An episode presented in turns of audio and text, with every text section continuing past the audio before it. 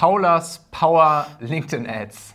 Paula hat ihren Fünf-Punkte-Plan vorbereitet, um mit LinkedIn Ads zu starten und sie ja, noch besser zu machen. Ich kenne die Punkte selbst noch nicht. Paula hat das nämlich letzte Woche auf einem Event als Vortrag gehalten und ich lasse mich jetzt ein kleines bisschen überraschen, was sie in ihre fünf Punkte so reingegeben hat. Und ja, dann gehen wir jetzt einfach deine fünf Punkte durch, quatschen jeweils über einen äh, Punkt ein bisschen, um euch natürlich dann hoffentlich auch maximalen Mehrwert mitzugeben. Kleines bisschen Unterhaltung mit dabei. Let's go. Yes. Okay, ja, dann äh, Punkt Nummer eins. Was haben wir da auf der Liste?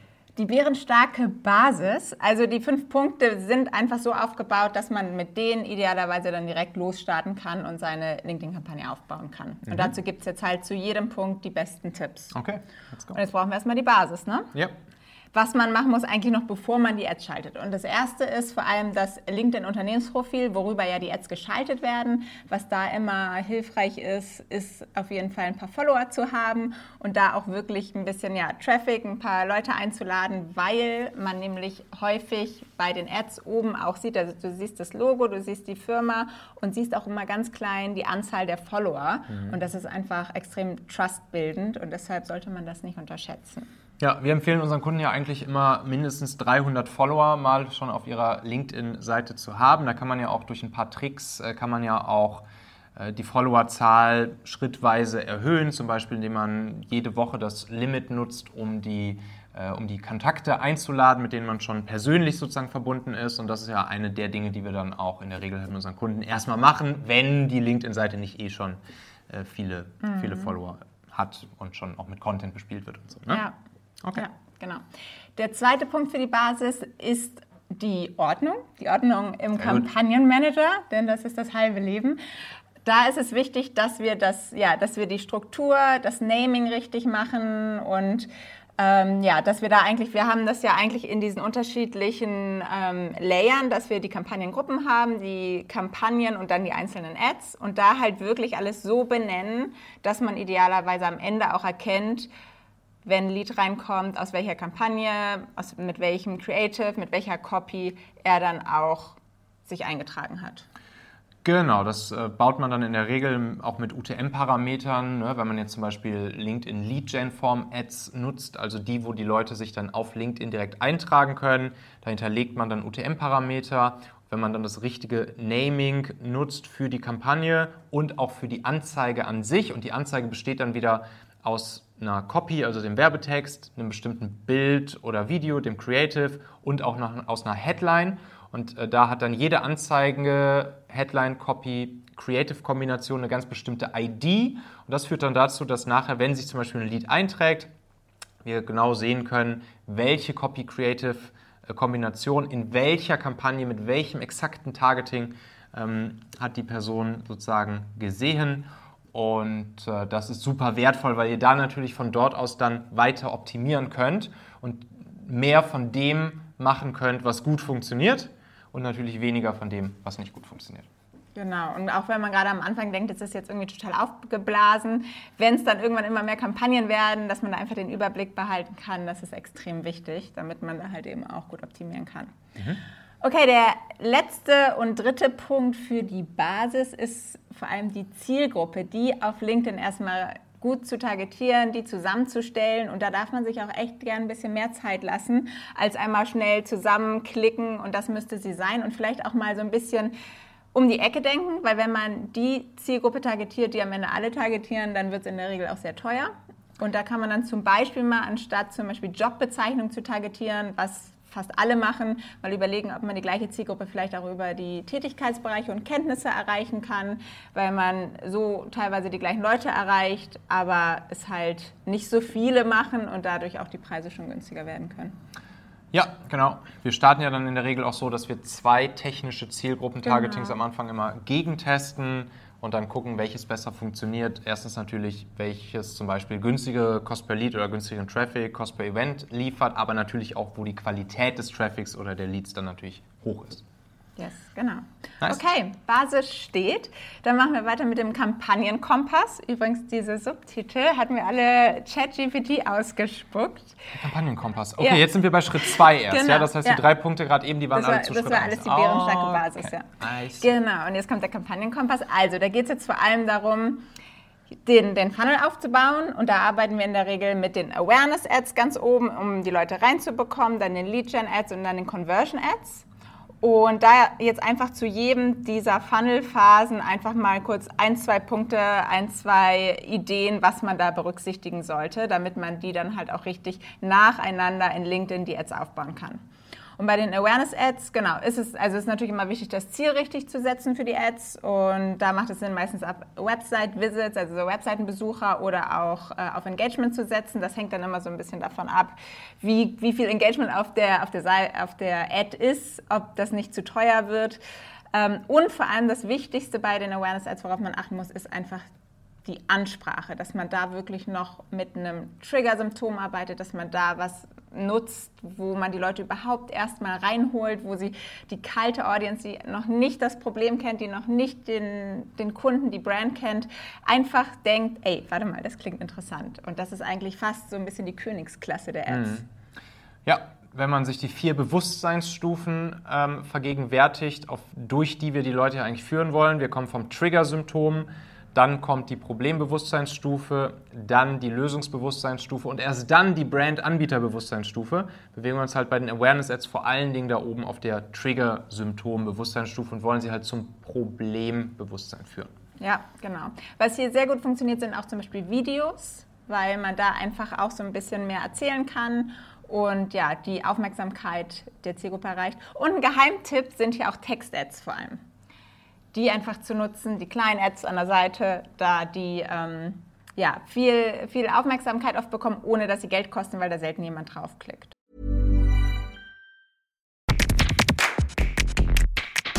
Meine lieben Podcast-Hörer. Wenn dir gefällt, was du hier regelmäßig hörst, dann würde ich dir empfehlen, auch hin und wieder mal in meinem YouTube-Kanal vorbeizuschauen. Dort bekommst du dann nämlich solchen Content hier nur eben zusätzlich noch auf der Bildspur. Ich zeige ja immer viele Praxisbeispiele, Erklärgrafiken und Vorlagen, die du sofort für euch anwenden kannst.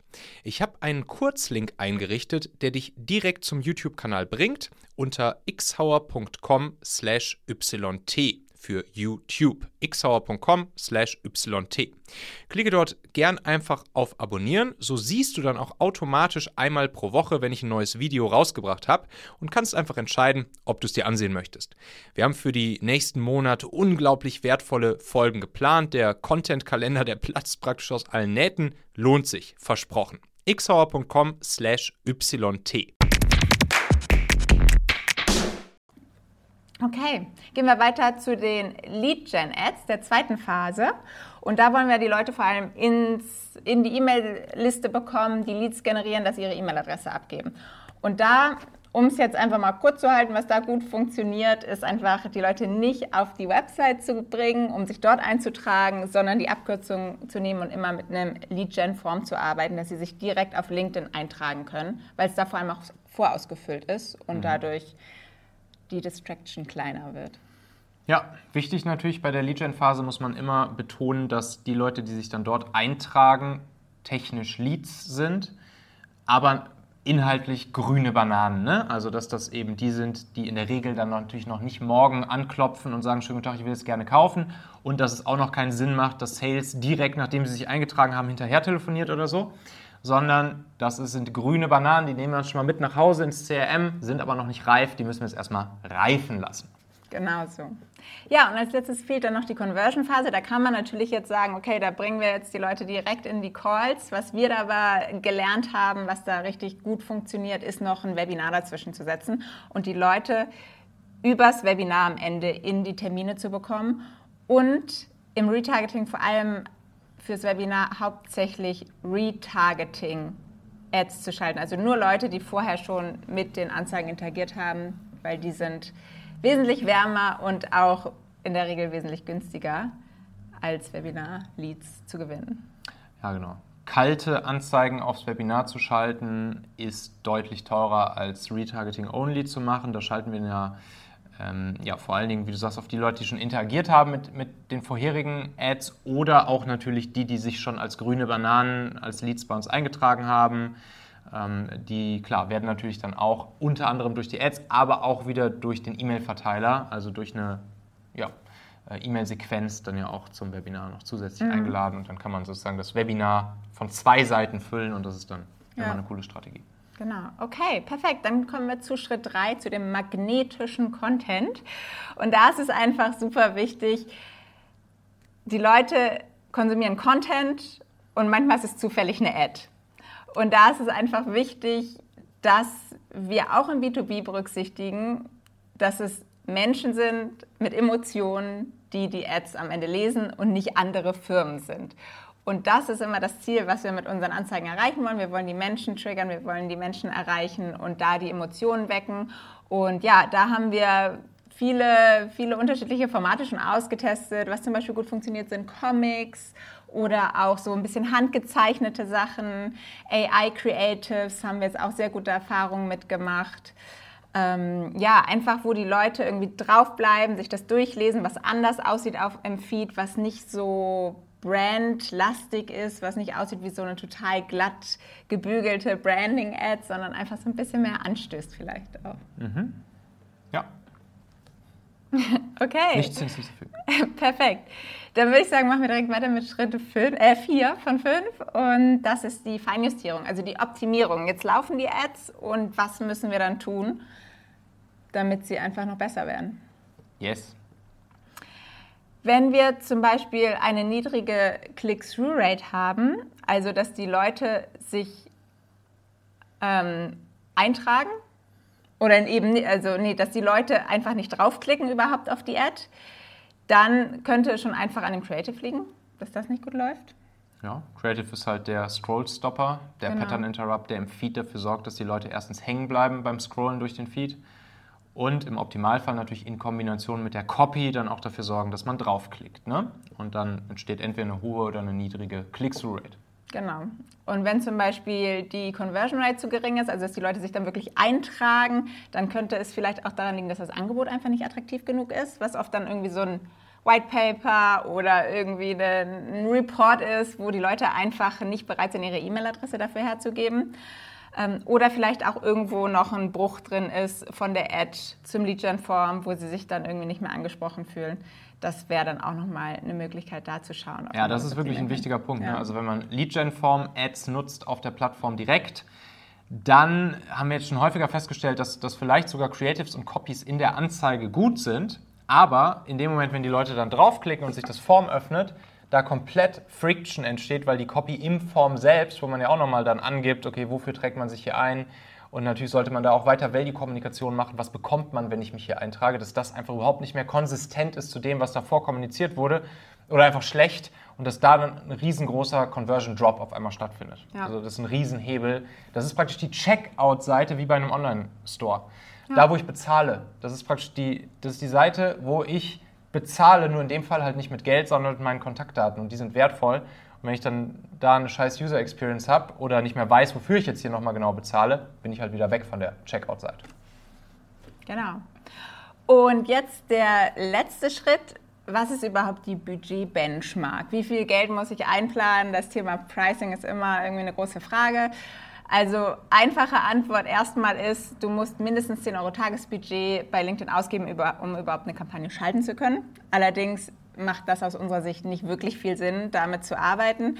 Und nach unseren Erfahrungen funktioniert es immer gut, wenn man pro ähm, 100.000, nee, pro 10.000, pro 10.000, oder? Pro 10.000 Kontakte 100 Euro Tagesbudget. Nee, pro 100.000.